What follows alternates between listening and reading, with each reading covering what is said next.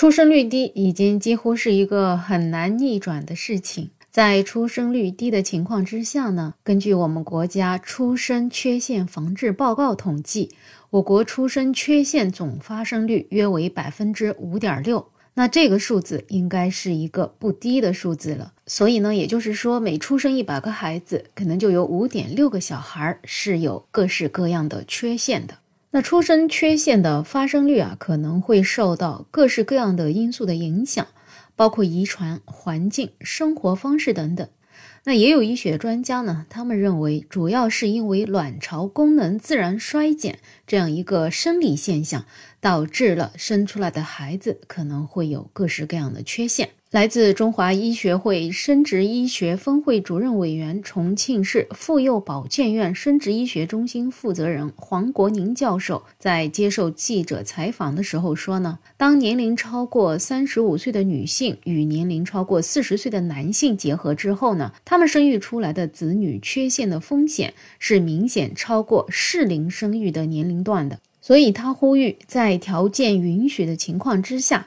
希望广大妇女适龄生育，减少出生缺陷的发生。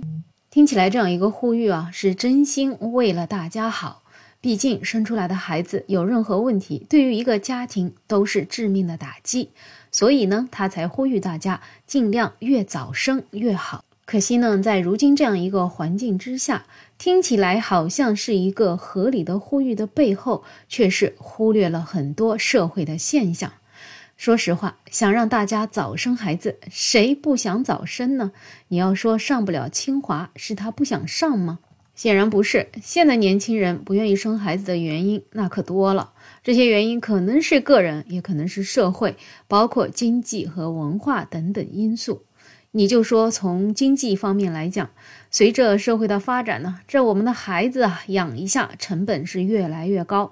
从吃的到住的到教育到医疗等等方面的支出，让很多年轻人觉得自己还没养活自己呢，哪有能力去养孩子呢？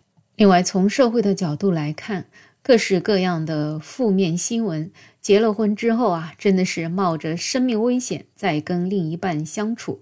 即使是你有感情问题想离婚了，说不定在离婚冷静期之内还要被对方给杀掉。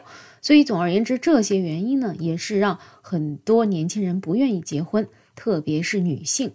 除了这一些比较极端的问题，当然本身的一些健康问题也会影响女孩子对于生孩子这样一件事情的考虑。毕竟，生孩子对于女性有很多方面的不良影响。包括体型改变呢，产后的一些并发症啊，身体健康问题的影响啊，特别是生完孩子之后啊，女性还可能面临心理健康的问题，像现在产后抑郁的这种情况也是时有发生。所以呢，这些情况也让很多女孩她不愿意结婚，更加不愿意生孩子。当然了，在这个里面也有一部分的年轻人啊，可能是更加注重个人的成长和自我实现。他们更愿意在自己年轻的时候把时间和精力投入到自己的职业发展、学习、旅行等方面，而不是养育孩子。所以呢，专家的呼吁本身是没有错的，错就错在时代到了如今这个样子，已经不是一句呼吁就能够促进大家对生孩子这件事情的热情。对于现在这样的现状啊，有网友就说啊，我们国人的一生就是集中在二十五到三十五岁这个阶段活了。二十五岁之前啊，得好好读书，千万不要谈恋爱。到了二十五岁，就得让你立马生孩子了。可是到了三十五岁呢，你呀，一方面找不着工作，一方面也不适合再生孩子了。所以感觉我们的寿命最好是活到三十五岁就可以了。总之，就感觉现在这样的社会啊，对于年轻人来讲真的是太不友好了。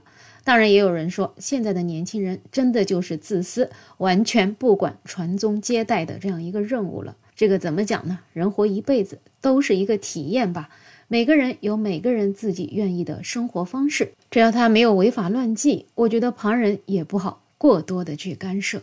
好了，本期话题呢就聊这么多，欢迎在评论区留言，也欢迎订阅、点赞、收藏我的专辑。没有想法，我是梅乐，我们下期再见。